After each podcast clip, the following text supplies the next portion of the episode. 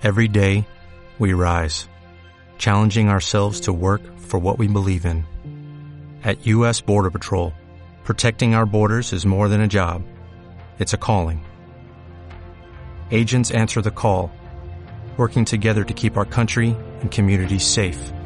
If you're ready for a new mission, join U.S. Border Patrol and go beyond. Learn more at cbp.gov/careers.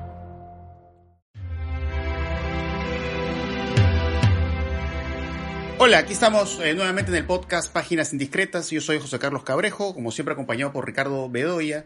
Y tenemos un invitado muy especial que es eh, Giancarlo Capello, que es eh, docente de la Universidad de Lima, colega nuestro. Y queremos hablar de él sobre la figura del villano. ¿no? A propósito de la muerte de David Prowse, ¿no? Este actor que hacía de Darth Vader, ¿no? En, esta saga clásica de la Guerra de las Galaxias. Y bueno, también recientemente ha muerto Hugh Keays-Byrne, que eh, ha sido el villano en la película original de Mad Max y también repitió el rol de villano como Immortan Joe en Mad Max eh, Fury Road, ¿no? Eh, y, y son dos, eh, digamos, estos villanos que han encarnado, encarnado estos dos actores, me parecen muy singulares, eh, entre otras cosas, por un poco, un poco esta imagen que proyectan ambos, que hasta cierto punto parece como deshumanizada, ¿no? Son un poco a medio camino entre lo humano y lo robótico, ¿no? O con estos aparatos que les permite respirar, ¿no? Y bueno, en el caso de, en el caso del personaje de Darth Vader, bueno, poco la forma en que se va desarrollando el personaje sí nos hace ver ah, al final del regreso del Jedi su lado más humano, ¿no?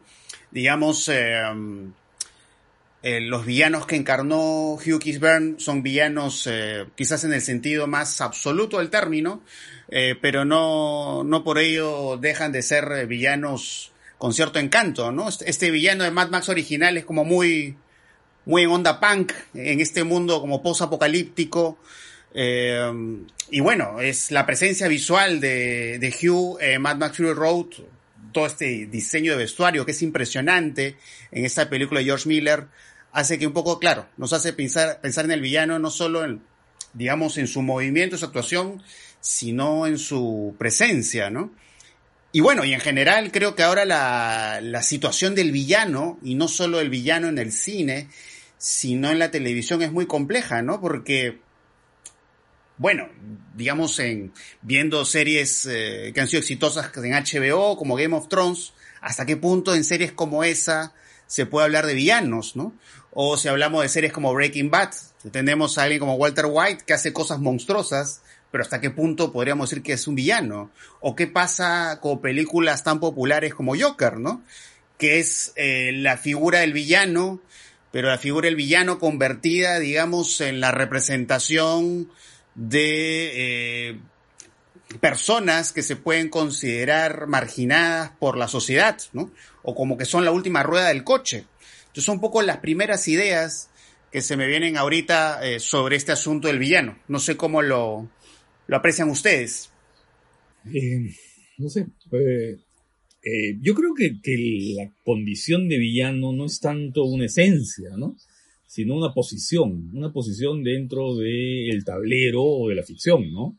Entonces, por eso es que podemos encontrar villanos que pueden jugar al protagonismo, por ejemplo, como tú acabas de decir en Joker, eh, o incluso Walter White, ¿no? Eh, pero otros que juegan muy claramente en la posición contraria, ¿no? Y están creando una, un polo negativo, digamos, que eh, va a crear la dinámica de la acción, ¿no?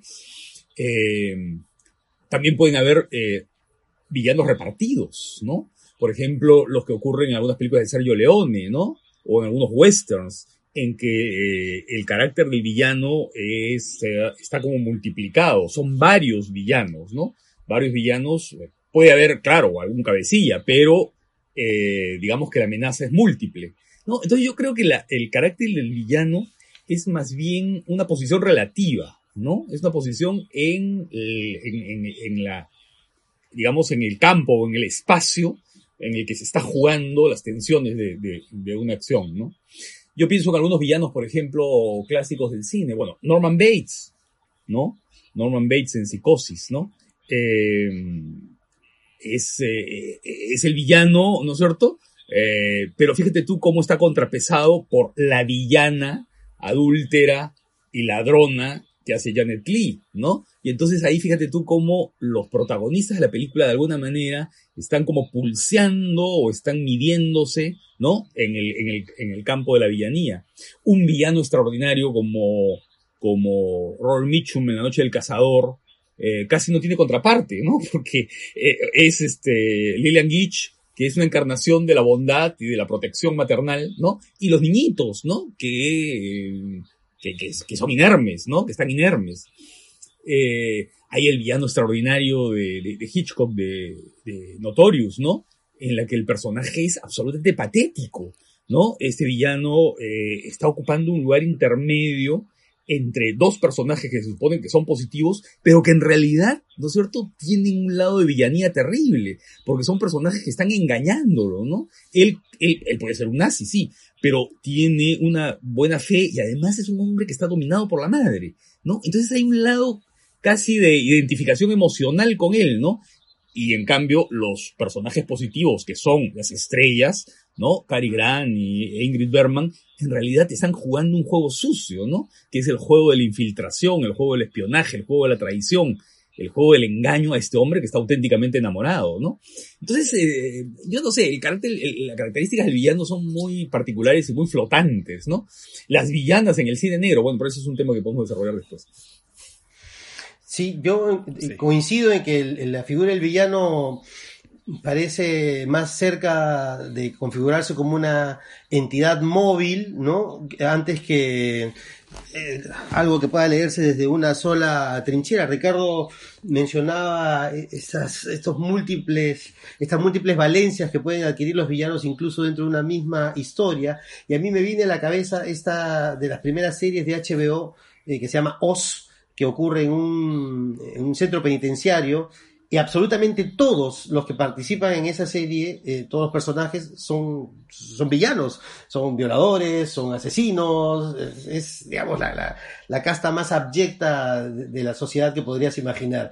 Y sin embargo, cada capítulo construye un, este, un, una línea heroica para, para, cada uno de estos personajes, porque lo que ocurre en cada capítulo es que cada uno de ellos es, digamos, escarmentado, ¿no? Entonces empiezan siendo, lo, lo, empezamos reconociéndolos como villanos y terminamos eh, variando la, la, postura inicial, ¿no? Que es algo muy propio de las, de las series de este último, de este último tiempo, donde el, el, villano y el héroe se resuelven en la figura muchas veces del antihéroe que permite esta movilidad precisamente.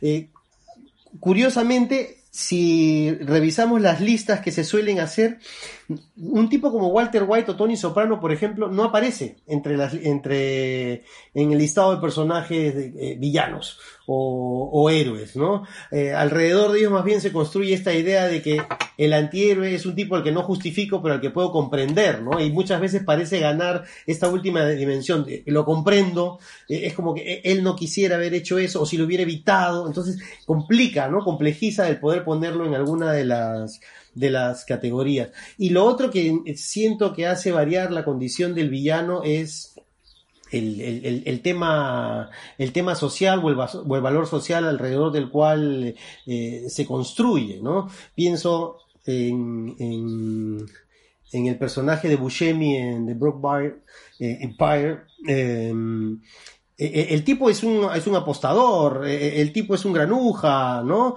Este, es, es malo, pero conforme van apareciendo tipos más malos que él, él, va volviéndose bueno, ¿no? Este, o, puedes tener a un carterista, ¿no? Y es el malo, pero aparece un violador y deja de ser el, deja de ser el malo y empieza a ser el sujeto atendible o digno de, heroísmo, ¿no? Entonces, sí, co coincido plenamente que es com complicado definir a, un villano, porque hay muchas cosas que se cruzan. Es más, tengo la sensación de que algunos personajes que, que veíamos antes como villanos, hoy, este, podrían resultar eh, sujetos con algún perfil atendible, ¿no? Claro. Eh, Claro, justo, justo un poco hablando de esa complejidad, porque bueno, en el caso de, de, algunas series, de hecho que eso es muy evidente, ¿no? O sea, digamos, sí, vemos a Walter White haciendo cosas monstruosas, eh, pero bueno, se me viene a la cabeza este capítulo, voy a tratar de no dar mucha información, porque probablemente alguien que nos esté escuchando no ha visto la serie o la está terminando de ver, y bueno, pues sería un gran spoiler, pero bueno, este, este famoso capítulo de Breaking Bad de Osimandias, eh, hace pues un retrato de Walter White eh, sumamente humano y, sobrecogedor, ¿no? Entonces, pues difícil verlo, ¿no? En la posición del villano, por más que, digamos, lo hayamos visto haciendo estas cosas terribles, ¿no? Eh, sí. Pero un poco también esta posición de Walter White como, de alguna manera, contrapuesta al, al personaje Hank, ¿no? Que es el tipo que trabaja para la DEA, ¿no? Eh, y un poco como esta idea de la contraposición del personaje que está en, en, el ámbito del orden y el otro personaje que está en el ámbito de la ilegalidad, de pronto nos lleva a otras contraposiciones muy curiosas, ¿no? Estoy pensando, por ejemplo, eh, no, no el Joker último, sino el Joker de Heath Ledger en El Caballero de la Noche, ¿no? Un poco esta idea también, muy inspirada también en el material original del cómic, eh, del, de alguna manera del, del héroe, el villano en el mundo de los superhéroes, como que en el fondo, a pesar de esta aparente contraposición, son como complementarios, ¿no? O un poco como Jano, como las dos caras de una misma moneda, ¿no? Son como freaks, son seres eh, alternos. Eh, y en eso encuentran de alguna manera su igualdad, a pesar de que, claro, ¿no? Tienen, digamos, objetivos que se cruzan y se contraponen. Y, y, habla eso justamente también, al menos en particular en estas películas que juegan con el mundo DC o con el mundo Marvel, encontramos esas complejidades, porque ahora, poco mencionando eso, también estoy pensando en el personaje Thanos, ¿no? El, el villano de las películas de Marvel, ¿no? Eh, Endgame, Infinity War, en los cuales también vemos que Thanos tiene eh, una dimensión también muy humana, ¿no? O sea, él, quiere cosas que pueden parecer terribles, pero vemos que sufre, ¿no? O sea, él cree que es su deber hacer esas cosas tremendas, genocidas, pero sufre en el camino. Eh, y un poco en, en Infinity War vemos esta ruta de Thanos que es prácticamente el recorrido del héroe. Esa es otra cosa curiosa, ¿no? Ver quién sería el villano haciendo, digamos, los pasos o pasando por los estadios típicos del héroe. Entonces son, varias cosas curiosas, ¿no? Que, que, podemos ver en este tipo de, de películas, ¿no? Que tienen que ver con los superhéroes. Es, Sloternich te diría que en un mundo cínico la maldad se ha relativizado, ¿no? Y por eso los antihéroes han, ganado han ganado terreno, porque efectivamente la figura del antihéroe que, que, termina siendo pues la construcción de un sujeto cínico complejiza la figura del villano, ¿no? Mencionabas hace un ratito a, a, Walter White y lo contraponías con, con Hank, entendiendo a Hank como el, personaje positivo, pero el malo, el que se lleva todo, todo, todos los boletos de la rifa de malo, es Gus Fringe, ¿no? Que, está, y entonces Walter White termina estando al medio, ¿no? Entonces, también, así como el héroe es un hombre de su tiempo, yo creo que el villano también es un, es, un ser producto de, del tiempo en el que le toca, en el que le toca actuar, ¿no? Y además de los imaginarios de una época y de la sensibilidad que tengamos y de las formas, eh, digamos, de percibir determinados comportamientos que son, están muy arraigados con un tiempo, ¿no? Porque el propio Batman, ¿no? El propio Batman lo podemos ver como un personaje este, filofachista, ¿no? Ese personaje que de pronto decide, este, no sé, pues tomar la justicia por sus manos y que incluso problematiza esa situación, ¿no? En las películas de Nolan, ¿no? Eh, cuando ese personaje no necesariamente es así, no siempre fue así o no siempre fue leído así. El personaje ha ido evolucionando evidentemente tanto en, la historieta como en la, en la representación eh, en diferentes películas, ¿no? No es el mismo el de Tim, Bar Burton que el de, Nolan, ¿no? Eh, o la posición de la mujer, las villanas, ¿no? Las villanas que son... Eh, que bueno, de, alguna manera tuvieron esa, esa representación tan importante en la época del cine negro, ¿no? Y en general, y en, y en el neo, en el neo cine negro también, ¿no es cierto? Eh, no sé, Kathleen Turner, por ejemplo, en Cuerpos Ardientes, ¿no? Para no hablar de las clásicas de, de no sé, pues de, de Joan Crawford a Barbara Stanwyck, ¿no? Pero claro, tú las ves ahí como unas arpías o como unas mantis religiosas, ¿no? Pero de pronto nuevas lecturas nos pueden permitir verlas como mujeres con agencia, ¿no? Como mujeres que tienen una personalidad y una presencia y una eh, capacidad para ah, tomar decisiones que en ese momento no eran vistas como propiamente femeninas, digamos, entre comillas, ¿no? Entonces, eh, yo creo que, eso hay, ¿no? Y creo que tu cita esa sobre el cinismo eh, explica muchas cosas, ¿no? La maldad de antes no es la maldad de ahora, ¿no? Y, las ambigüedades morales se imponen, ¿no?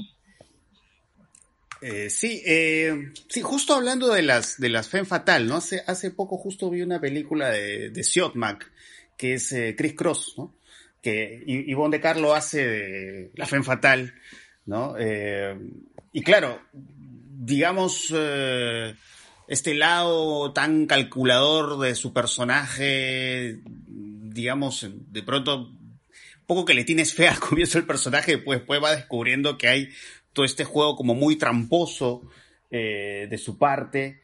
Eh, entonces, nos sale que, claro, en, el caso de los personajes femeninos, eh, muchas veces pues aparecen estas villanas que son sumamente complejas. O pienso en Gone Girl, ¿no?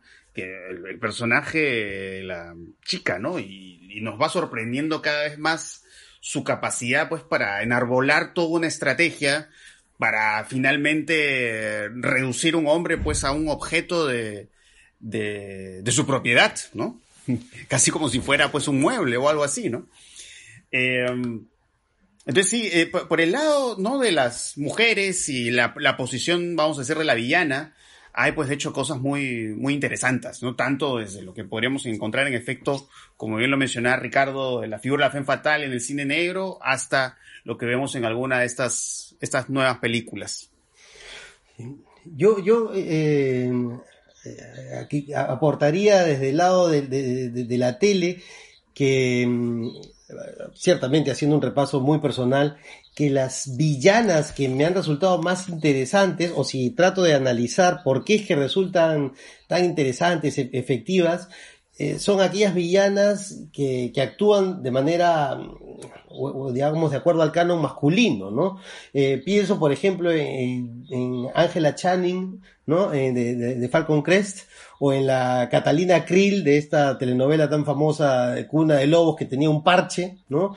Este, no son psicópatas, no, no, no son mantis religiosas, eh, actúan eh, con este con, con, con, con la fiereza, la, la, dureza, la frialdad con la que estábamos acostumbrados a ver o esperar de la actuación de, de, personajes masculinos. Es más, ya no sé si esta es una lectura muy antojadiza, pero suelen tener ah, ah, un, elemento que, que, las masculiniza, ¿no? por ejemplo, Catalina Krill siempre andaba con un bastón, pues que era como el falo que le daba autoridad para hacer todas las maldades, ¿no? Entonces, las, eh, por lo menos en el mundo de, las telenovelas y del melodrama, las villanas más perturbadoras han sido las que, las que actúan como hombres, precisamente porque en un, esquema narrativo tan, tan maniqueo eh, se escapan de, lo, de, la norma o de lo que esperarías de ellas, ¿no? O que actúan con astucias, ¿no? Con astucias que siempre se han eh, yo creo que hay una especie de, claro, de, desplazamiento de esa astucia que siempre vimos en algunos personajes masculinos hacia el campo de, eh, de ciertos personajes que encarnan la nueva eh, manera de representar lo negro, ¿no? Lo noir. estoy pensando en Jennifer Tilly y en Gina Gershon en, en Baum, la película de, en esa época, en esa época los hermanos Wachowski, ¿no? Ahora hermanas. Eh, pero claro, ahí hay muy claramente esa, ese pacto, esa sociedad entre dos mujeres para, así no voy a decir para qué, porque spoilearía la película, pero, ¿no es cierto?, para, eh, digamos, hacer una revancha contra el mundo masculino. Eh, en, la, de Verhoeven, ¿no? En las películas de Paul Verhoeven, eh, también sentimos algo de eso, ¿no? cómo eh, ver a Isabel Huppert, ¿no? En, en, en, esta última película, En, él, eh, ¿no? Eh, ahí, ¿no? tiene esta especie de juego ambiguo, ¿no? Eh, que la podría poner en el lado de la villanía, ¿no? Pero a su vez es una reivindicación. En fin, hay, hay esos elementos reivindicatorios que podrían haber sido leídos como propios de una, de una personalidad determinada, ¿no es cierto? Negativa, ¿no? Dentro de ciertos eh, patrones, ¿no es cierto? De pronto adquieren otra característica totalmente distinta, ¿no?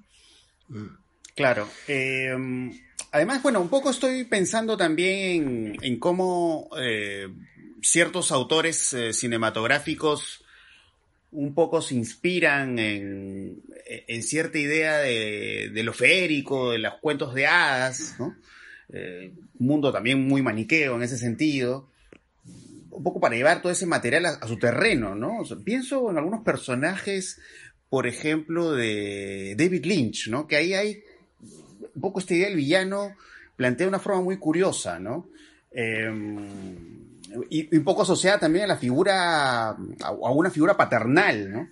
Pienso, de hecho, en personaje de Annie Hopper en Terciopelo Azul, ¿no? Eh, en, esta, en esta famosa escena de Terciopelo Azul, cuando eh, el personaje Kyle MacLachlan, un poco como, este, actuando como en esta escena primaria, como se dice en psicoanálisis, ve ahí escondido en el closet, en esta situación violenta y sexual, ¿no? A Dennis Hopper como el personaje de Isabella Rossellini, ¿no?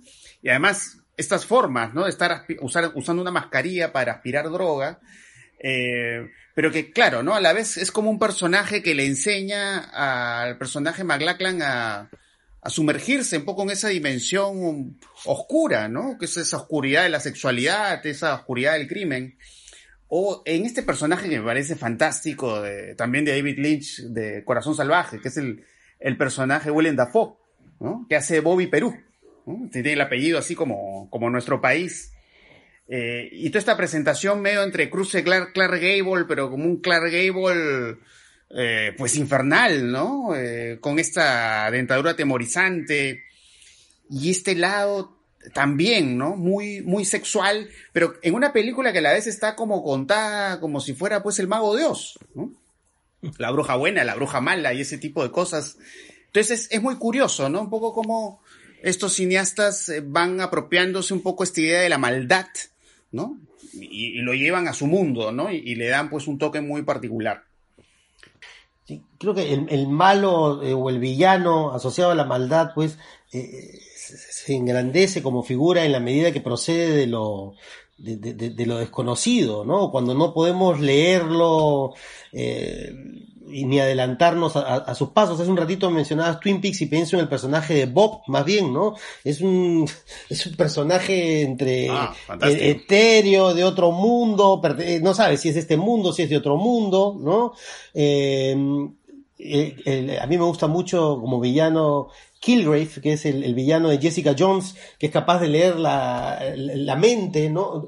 Este, no es que leer la mente sea algo, este, que no se haya visto antes, pero la manera como se aborda el, tópico de la lectura de mentes allí hace que no, tengas ni siquiera eh, una idea de por dónde va a ir las cosas y la sensación de, ascuas y de, angustia eh, aumenta, aumenta notablemente, ¿no? El, mover, ¿no? El moverse en terrenos desconocidos para, para, el, para el personaje promedio y para el espectador promedio creo que creo que agranda la figura del villano. en David Lynch a mí hay un villano que me gusta, pero que no se presenta como villano, ¿no? Se presenta como un presentador en el teatro de Mulholland Drive, ¿no? Pero que tiene toda la apariencia física, el maquillaje, el, gesto del villano, ¿no? Pero es el villano que nos está justamente em, incitando o presentando o introduciendo al mundo de la ilusión, ¿no? Todo, todo es falso, todo es eh, grabado, no hay banda, ¿no? Y, esa villanía, ¿no? Es justamente eh, como una encarnación de aquel sueño roto, ¿no? Esos sueños rotos o ilusiones rotas de la chica que quiere triunfar en Hollywood, ¿no es cierto? Y que descubre que es un mundo pues totalmente de oropel, pues justamente de oropel, ¿no? Y creo que se encarna muy bien en ese personaje, ¿no? Ese personaje que tiene el gesto del villano. Y bueno, y luego el otro de Carretera Perdida, ¿no? que, que, es este personaje ubicuo, de cara empolvada y de gestos así muy, muy extraños. Tú que conoces muy bien Carretera Perdida, José Carlos, eh, ¿no?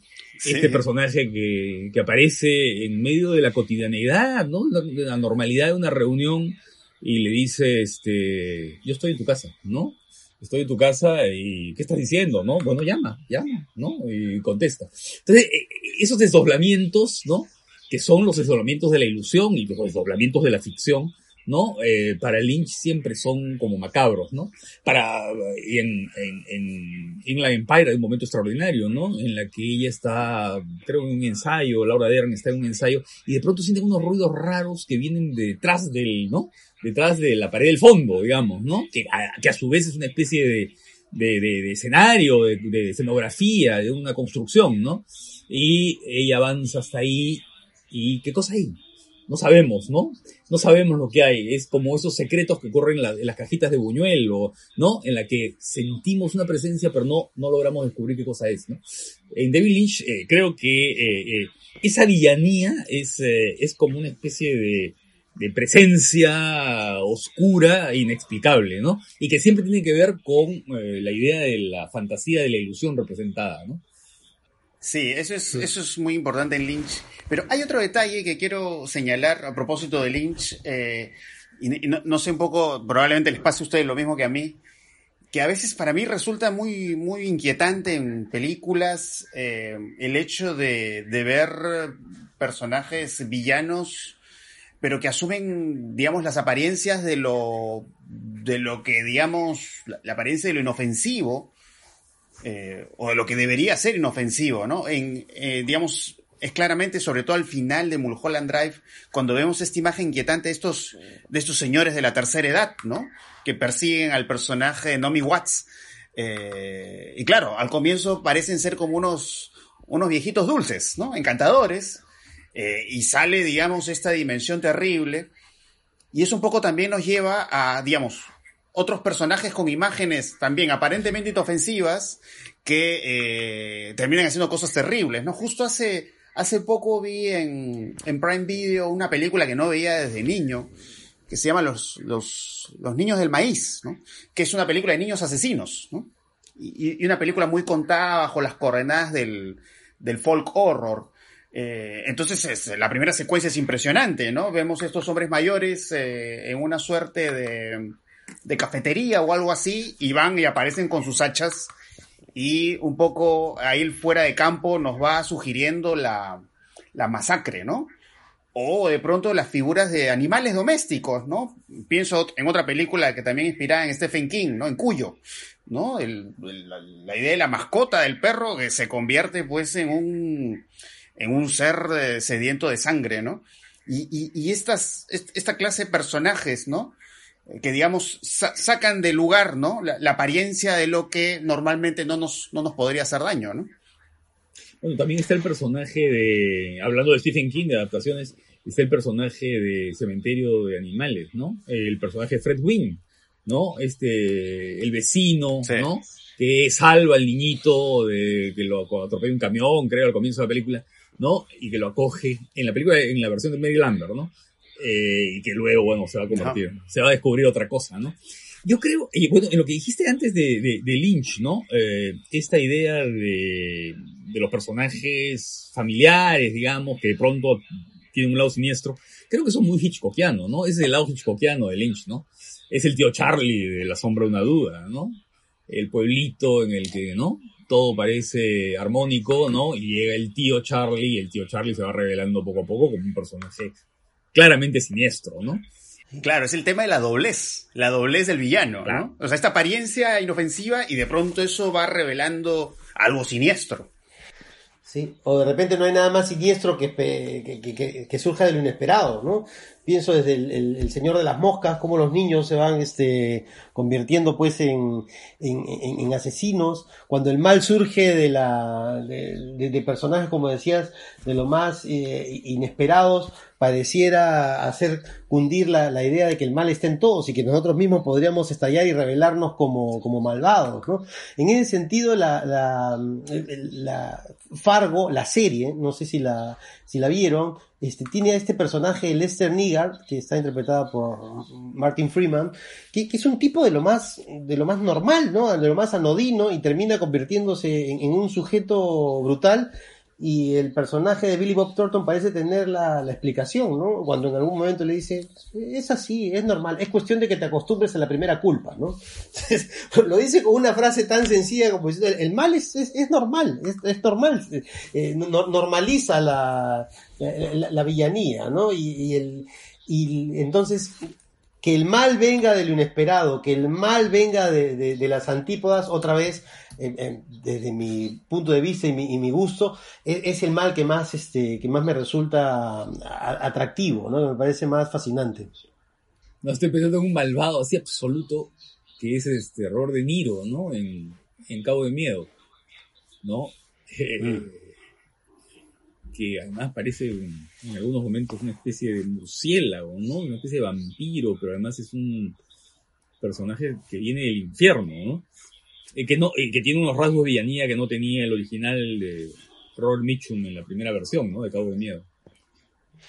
Y, ese malo que no, no, no refleja la maldad eh, en su caracterización, pero que es capaz de hacer una sola cosita que resulta absolutamente perturbadora y, desencaja completamente. No sé si es porque la vi cuando era uh, muy chico y todavía quizás impresionable, pero el Dr. Cells de, Marathon Man, eh, a, mí me, yo todavía lo tengo aquí en mi lista de, los malos más malos, ¿no? Y, conecta con todas las fantasías del, dentista, ¿no?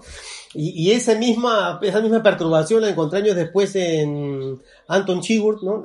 el, malo que interpreta Bardem, eh, con, con esta esta, máquina, este balón de aire comprimido, ¿no? Con el que era capaz también de, asesinar. O sea, no son muertes grandilocuentes, no son cosas inmensas, son simplemente detallitos absolutamente malvados, tremendamente poderosos, los que otra vez revelan una maldad pues inesperada, ¿no? Hoy la, la, escena de audición, ¿no? En la que comienzan a, a cerrochar. ¿no? Ese, ese gesto, ¿no? Claro. Con toda esa ritualidad además, ¿no? Claro, porque, o sea, un poco los villanos también, claro, cómo son reconocibles a partir de, detalles, ¿no? Pero claro, en la, claro, Ricardo hace referencia a la secuencia final de, audición, ¿no? La película de Takashi Miike, que además, bueno, Takashi Miike, esta idea del villano, la villana, le cae perfecto porque es un tipo muy sofisticado en su, en su visión de la crueldad, ¿no? Eh, y además, un poco el, personaje de la chica que va cortando por partes este hombre, no voy a decir cómo, porque probablemente alguien no la ha visto y quiera ver la película, ¿no? Va haciendo un sonido raro ella, ¿no? Hay un sonido agudo ahí, extraño que ella va haciendo. Pero un poco me remite a, otras eh, escenas que recuerdo del, cine japonés, ¿no? Estoy pensando en esta película de Sion Sono, eh, El Club de Suicidio, ¿no? Que también es una película sobre personajes eh, infantiles eh, metidos pues en cosas turbias, cosas oscuras. Eh, y hay este niño que tiene una voz así extraña que llama por teléfono, ¿no? y que es como, tiene como una suerte de carraspera o de tos. entonces, a veces los villanos tienen su encanto por detalles mínimos, ¿no? O incluso en caso de las series, estoy pensando en este personaje Negan de The Walking Dead, que parte del encanto está en el, en el bate este que usa, ¿no? Que tiene como unas pugas, ¿no? Y que además él trata su bate como si tuviera vida propia, fuera una suerte de vampiro sediento de sangre, ¿no? Es, es un villano buenísimo el de, el de Negan. Sí, cuando el, villano es, es, el, es, el arma, ¿no? Porque en el caso de Negan, el bate, que incluso tiene nombre, que es Lucy, Lucille, eh, es él. Sin el bate, Negan no, no es Negan, ¿no? Y hay, y hay también, eh, digamos, villan, objetos, ¿no? Objetos que pueden tener una villanía, ¿no? Estoy pensando en las redes sociales ahora, ¿no? Eh, las películas de terror que se, que se vinculan con el, con el miedo, ¿no? Que nos causa el, digamos, el descontrol que puede tener, ¿no es cierto? El hacer amigos, o el conversar, o el chat, o no sé qué. ¿No? Pero que en realidad eh, eso está materializado en un objeto, ¿no? Eh, O como el cassette de la película de Kiyoshi Kurosawa, ¿no? Eh, este cassette maldito, de, ¿no? Que, que, digamos que crea desastres entre los, en, la, gente que lo ve, ¿no? Es decir, o el televisor de Poltergeist, ¿no? ¿no? Hay como una especie de, como que todo se concentra ahí y se crea un factor antagónico a aquellos que son la familia normal o los seres normales o las personas que quieren comunicarse o divertirse, ¿no? Bueno, Black Mirror es eso, ¿no? bueno, esta película. Black Mirror es eso. Ah, bueno, claro, Black Mirror. Es la tecnología, es, es muy interesante lo que. Sí. Sí, la tecnología es el, el camino al desastre, es el camino al, al mal, ¿no? Eh, pero es curioso lo que mencionas, Giancarlo, ¿no? Porque claro, un poco hablando de, justo Ricardo mencionaba estas películas japonesas, estoy pensando en esta película que se llama Cairo, de Kiyoshi Kurosawa, donde justamente la, la, internet, la internet es la presencia villana, ¿no? Y que se va llevando eh, la vida de estos, de estos jóvenes. Eh, y que, claro, un poco estas visiones, estas películas de terror japonesas entre, hechas entre los 90 e inicio del 2000, dialogan muy bien con lo que ahora vemos justamente en una serie como Black Mirror, ¿no? Obviamente con registros eh, muy diferentes, ¿no? Porque incluso, incluso si vemos un documental como el dilema de las redes sociales, que bueno, no es ficción, pero bueno, la visión de las redes sociales es absolutamente villana, ¿no? Es el gran antagonista de nuestra vida, ¿no? A menos de la perspectiva de ese documental. Yo estaba, eh, cruzado, eh, en vez de cuando mencioné lo del cassette es en el aro, claro, ¿no? No es en la que Yoshi Kurosawa, en Yoshi Kurosawa es el sí, internet. Sí, claro, el aro. Es internet. claro. Hideo, Nakata, Hideo Nakata. Nakata. claro. Y habría que jalar ahí al, anillo del Señor de los Anillos, ¿no? Es, es, el otro objeto malvado, hay que destruirlo además. Exacto. Ahí está el mal, concentrado en ese objeto, ¿no? Es más, la razón de ser del anillo es el mal, porque tiendes a, eh, según Tolkien, pues a, succionar el bien de las personas y convertirlo en mal, O los objetos que son o los objetos que son usados por los malos, ¿no? Desde el espejo de la bruja que le dice espejito, espejito, ¿no? ¿Quién es la más bella? ¿No? Hasta generalmente las sortijas que usan los brujos, hechiceros en esas películas de, ¿no es cierto?, de fantasía medieval, ¿no? Mm que es bien interesante el, malvado en relación con los objetos con los que se rodea, ¿no?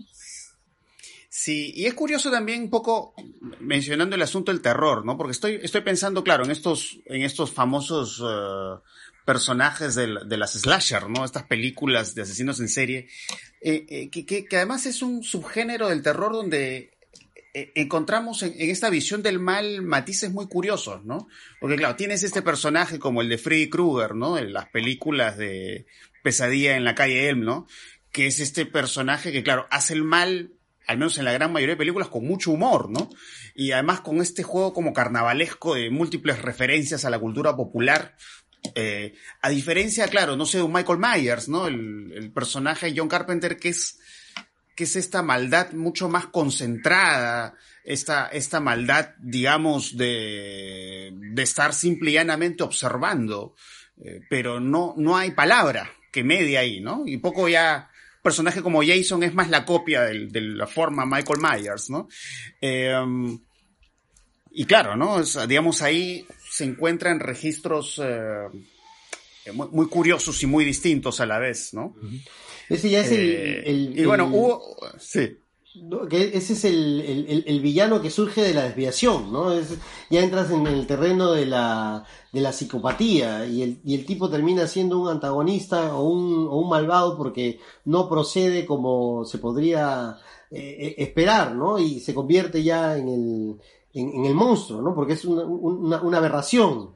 Y a, a, mí particularmente esos, esos villanos no me mueven tanto como, como los otros, será por eso que no conecto mucho con, con el terror, porque lo, siento como, como dados, ¿no? Hay, una categoría que maneja Bowles que es el antipersonaje, ¿no? Que es cuando un personaje no es consciente o no, no, no tiene control sobre sí mismo y es una, un autómata, una, máquina de, hacer cosas de, cualquier tipo, matar o no, este, es un personaje, plantea él, que con el que es imposible trabar algún tipo de empatía, ¿no? Es como los muertos vivientes, van, comen cerebros porque eso, eso es lo que hace un, un, zombie, ¿no?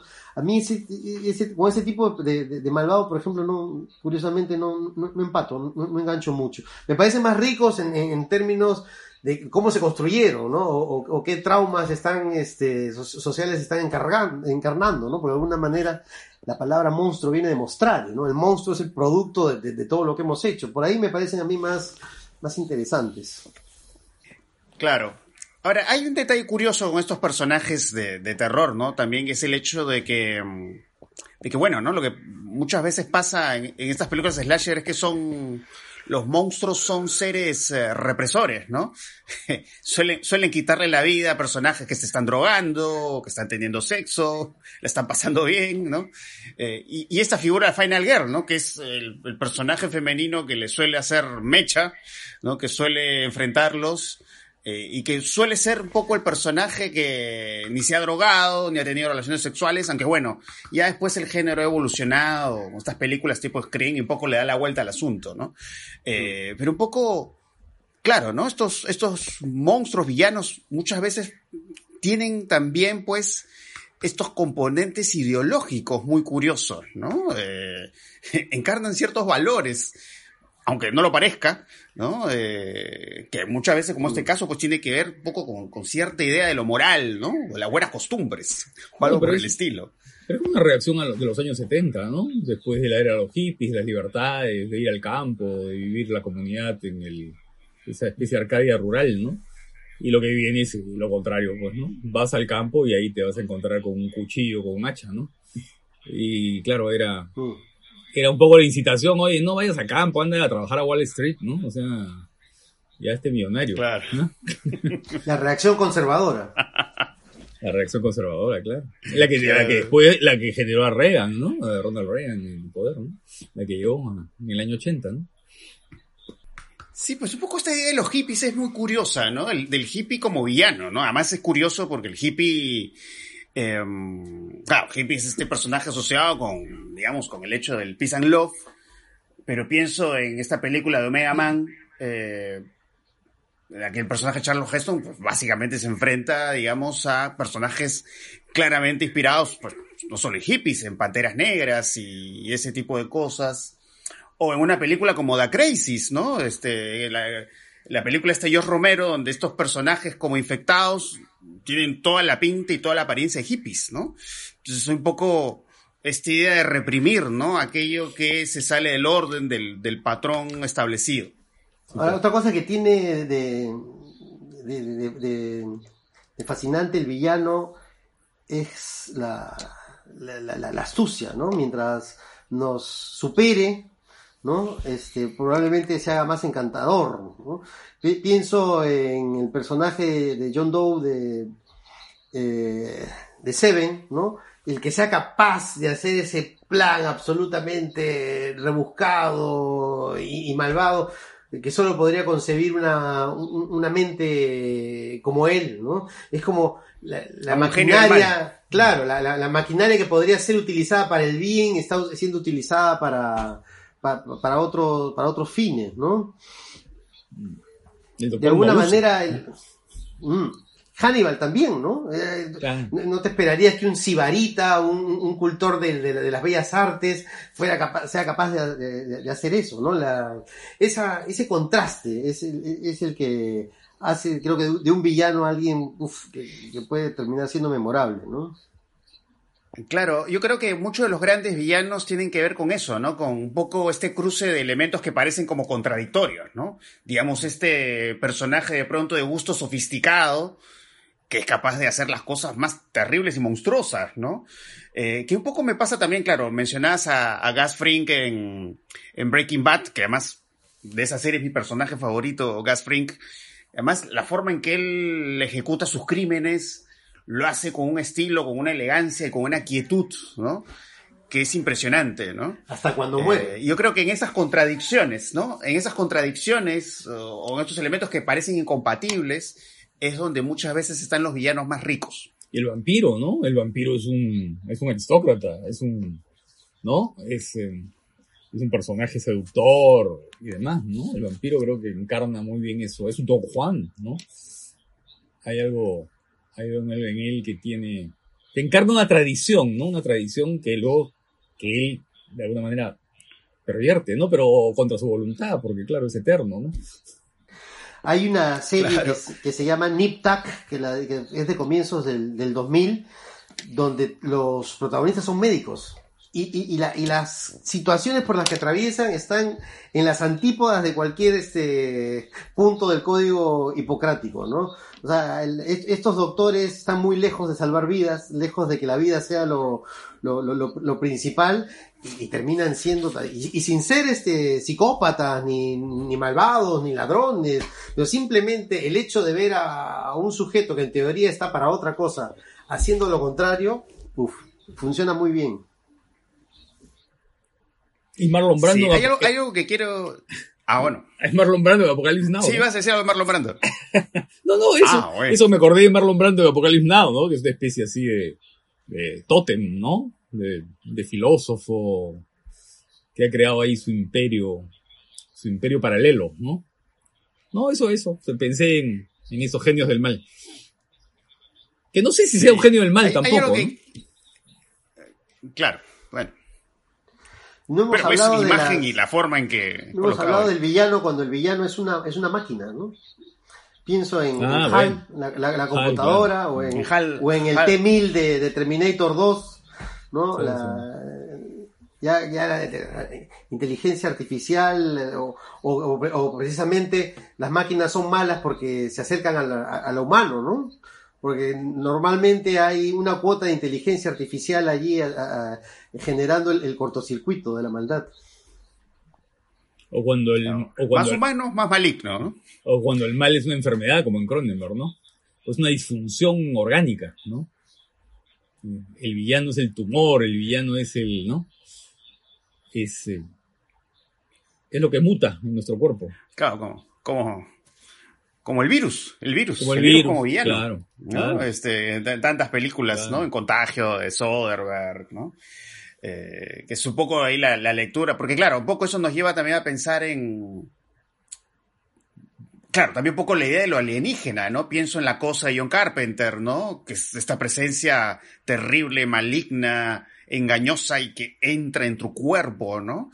Entonces, eh, un poco en estas películas de body horror, ¿no? Eso es el mal que entra en tu cuerpo, ¿no? Hay una presencia villana que, que entra dentro de ti, ¿no? Y que va cambiando de rostro, va cambiando de máscara y ese tipo de cosas. O el villano que construye su maldad a partir de, su ser distinto, ¿no? Es, eh, eh, pienso en el, en, el, alienígena malvado que viene a, a conquistar la Tierra, ¿no? Este, o, la, o cuando en la, propia caracterización de los, de, los, de los villanos, ¿no? Es el, el, que se escapa del statu quo, es el que no tiene el mismo color de piel, es el que proviene de cierta región, ¿no? Y hay una construcción bien, bien maniquea, pero la justificación es que es simplemente distinto, ¿no? Cuando lo malo es lo distinto.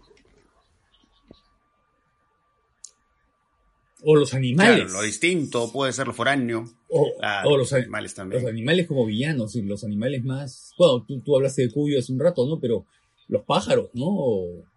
O, no sé si ustedes han visto eh, este falso documental que se llama La Crónica Hellstrom, ¿no? Donde imagina un mundo en que los insectos destruyen, destruyen, destruyen el hábitat, destruyen el medio ambiente, destruyen la humanidad, ¿no?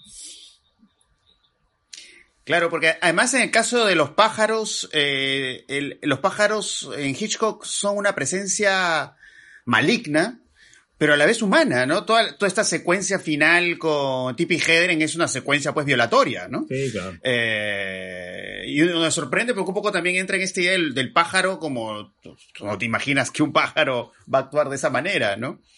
Y ahí un poco viene la, la sorpresa, ¿no? Eh, y eh, algo que ya quiero decir para terminar, porque ya se nos va el tiempo, es, eh, un poco quería retomar esta idea del vampiro, ¿no? Porque un poco el, vampiro como villano muchas veces también lo que encarna es el, deseo reprimido, ¿no? Pienso en esta imagen de una escena del horror de Drácula de Terence Fisher, ¿no? Cuando Christopher Lee se acerca a morder a una mujer al cuello pero están en una cama, lo cual tiene una connotación claramente sexual, y él, él, usa su capa para cubrir la cámara, como diciendo, esto ya no lo vas a ver, ¿no? Y claro, estos personajes creyentes religiosos son los que van a cortar, a reprimir justamente estos villanos, pero que en el fondo lo que están canalizando es el asunto del deseo y el asunto del placer, ¿no? Eso es algo también muy curioso, ¿no? En el caso de los vampiros. Y las vampiras, ¿no? Las vampiras en, las claro. Vampire Lovers, ¿no? o, en Vampire claro, Lovers, o en Lujuria para un vampiro, la película de Jimmy Sangster, ¿no? Las vampiras ahí son mujeres eh, realmente que tienen su, el control, digamos, de su deseo y de su, ¿no? Y que, claro. Sí. son el equivalente, digamos, del, del, vampiro masculino, ¿no? En, su, en su capacidad para, para poder seducir y atraer al otro, ¿no? Claro. No, yo me he acordado simplemente de la enfermera Ratchet, que, eh, Atrapado sin salida, que además ahora tiene su propia, le han sacado una serie en, Netflix. Así, ¿Ah, ¿no? Va, sí, va por otro lado, pero este, no sé, fue una conexión. Sí, pues. Eh, que es el, ese es el mal, el mal, digamos, imperturbable, ¿no? Porque casi ni, ni mueve la cara, ¿no? Simplemente dice una pequeña frase, ¿no? Es como, es como el ama de llaves de Rebeca, la primera Rebeca, ¿no? La de Hitchcock, ¿no? que simplemente aparece, ¿no? Ya, es una presencia ahí que perturba. Pero antes de acabar, este, José Carlos, yo quería hacer una pregunta, aprovechar para hacer una pregunta a Giancarlo, que, que, que, que ha estudiado estos asuntos, ¿no? De, eh, ¿qué, piensas de, la decisión de Warner de, eh, de pasar las películas a la vez en cine y en las plataformas de streaming? ¿Qué nos espera? ¿Qué futuro espera? ¿Solamente plataformas? ¿Un mundo multiplataformas? Eh, ¿cómo, ¿Cómo ves ese asunto? Bueno, en principio pareciera ser la reacción al, al, contexto de la, de la pandemia, ¿no? Disney también ya había decidido pasar sus películas por, por Disney, por Disney Plus. No sé si es, si va a ser una práctica regular. habría que ver todavía cómo, cómo va a cambiar el, el mundo, cuáles van a ser los protocolos para, para el regreso a, a las salas de cine, pero así, eh, haciendo un, ejercicio de, de, prospectiva, pareciera que sí, ¿no? Que la el, mucho de, mucha de la ficción se va a trasladar a las plataformas. Yo no creo que va a desaparecer la, la, experiencia en la sala, pero sí creo que por lo menos el, negocio, el aparato generador de dinero se va a mudar a, a las plataformas, ¿no? Eh, lo, digo sobre todo porque distintos medios pueden eh, adaptarse con mayor facilidad o con cierta felicidad al entorno digital, pero pienso que con el cine es distinto. No hay nada que pueda reemplazar la experiencia en la sala, ¿no? Entonces, eh, tratar de trasladar eso es, eliminar la experiencia eh, cinematográfica, ¿no? Entonces, creo que si por ahí bajan pues las, los ingresos, habrá que buscarlos eh, al otro lado, ¿no? E-, esa es la, lectura que hago de momento de las cosas. Claro, porque, ah, bueno, yo he leído ahora que ya creo que los cines ya van a abrir acá, pero con, solamente va a estar habilitado 40% de aforo, tengo entendido. Eh, y un poco vamos a ver qué pasa, ¿no? si, otro dato. Si la gente va a querer ir o no. Otro dato interesante es que Paramount también va a sacar su, su plataforma de streaming y va a poner todas las películas que, ya tiene y seguramente va a, querer cultivar ese catálogo con nuevas películas, ¿no? Ahí pues, ese dato te puede dar también una idea de la tendencia. Va a ser fundamental para, para ver lo que va a pasar acá en el Perú si dejan comer canchita o no dejan comer canchita, ¿no? Porque si no dejan comer canchita, eh, el modelo del negocio eh, ya queda comprometido. 40% de aforo, y sin combos, eh, yo no sé si a las multisalas les convenga, ¿no? Abrir. Claro, porque además la, la ganancia principal de las salas era justamente el consumo de la cancha, la gaseosa, los combos, no, más que el costo de la entrada. Digamos, por ahí va la ganancia, ¿no? Así que ahí se abren varias interrogantes, ¿no? Sobre si esto va a funcionar, ¿no? Con, esta capacidad limitada. Pero bueno, ahí veremos. El otro día leía, no sé qué, cuál no, no sé qué pensador eh, europeo decía que esta pandemia es equivalente a la Primera Guerra Mundial, que, que todos los siglos pasa algo así, que esto no ha sido una guerra, sino una pandemia, y que así como en el 20, después de la Primera Guerra Mundial, hubo una serie de cosas que, que se reacomodaron, lo mismo nos espera. Sí, pues ojalá, ojalá las salas de cine puedan resistir. Lo que yo espero, porque en, en, realidad es algo que extraño bastante, ¿no? Como bien lo ha dicho Giancarlo, creo que es, es una experiencia irreemplazable. Así que ojalá, ojalá que, que las salas puedan, puedan pasar. Bueno, la pandemia de este, de, de este, es el villano de, este tiempo, ¿no? Sobrevivan. La, esta pandemia sí. es el, el, villano de ahora. Sí, pues. Es un villano. El, el villano de las salas de cine. Claro, es, es como la, sí. la, la, es, es, la gran película de catástrofe que estamos viviendo, ¿no? Ya no es este la ola inmensa, no es enjambre, no es un tiburón, ¿no? Son este seres microscópicos. Sí.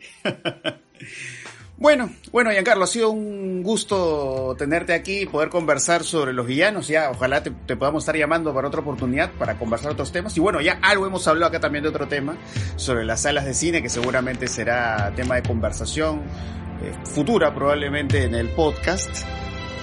Y nada. Muchas nada, gracias. Encantado. Gracias por la invitación. Muy bien. Gracias, Giancarlo. Y, y ya. A ustedes, gracias. Eso sería todo por hoy. Y ya, ya nos estamos escuchando en otra oportunidad. Chao.